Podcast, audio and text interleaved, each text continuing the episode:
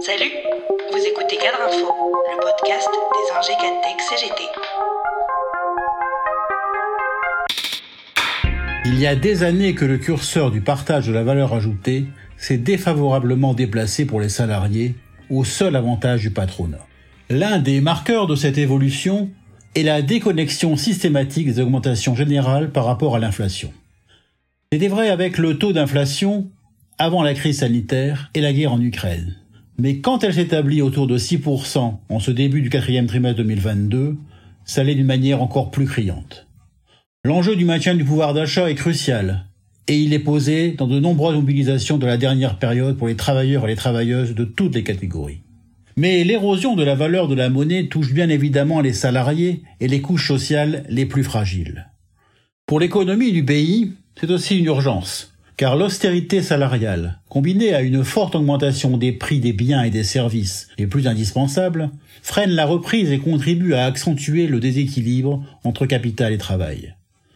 L'économie a besoin d'être soutenue par la consommation des ménages. Des voix, dont celle de la CGT, s'élèvent pour revenir à l'échelle mobile des salaires abandonnée en 1982. L'idée fait son chemin, comme l'atteste l'IFOP, qui a publié le 20 octobre dernier les résultats d'un sondage auprès de 1013 personnes.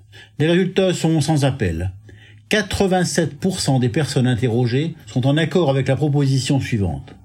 Vous, personnellement, souhaitez-vous que les salaires soient indexés sur l'inflation comme c'était le cas jusqu'en 82 Face à cette montée en puissance des revendications salariales, on commence à nous suriner la même petite musique selon laquelle les revalorisations salariales risqueraient d'alimenter une boucle prix-salaire où la hausse de l'un alimente celle de l'autre. Quant aux néolibéraux, ils poussent des cris d'orfraie à l'idée de devoir oublier les critères de convergence du traité de Maastricht qui encadre strictement l'inflation entre les pays membres.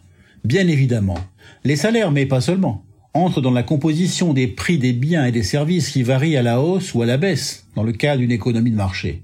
Il est donc logique que les prix augmentent pour financer la hausse des salaires. Logique, mais pas automatique. Si l'on regarde les dernières décennies durant lesquelles le pouvoir d'achat des salariés a stagné, voire diminué dans certains cas, tandis que les prix ont augmenté.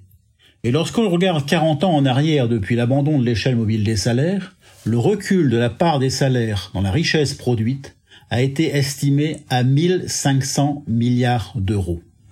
La Confédération générale du travail met donc en débat avec les travailleurs et les travailleuses du privé comme du public la mise en place de l'échelle mobile des salaires avec la promulgation d'une nouvelle loi et la modification du Code du travail.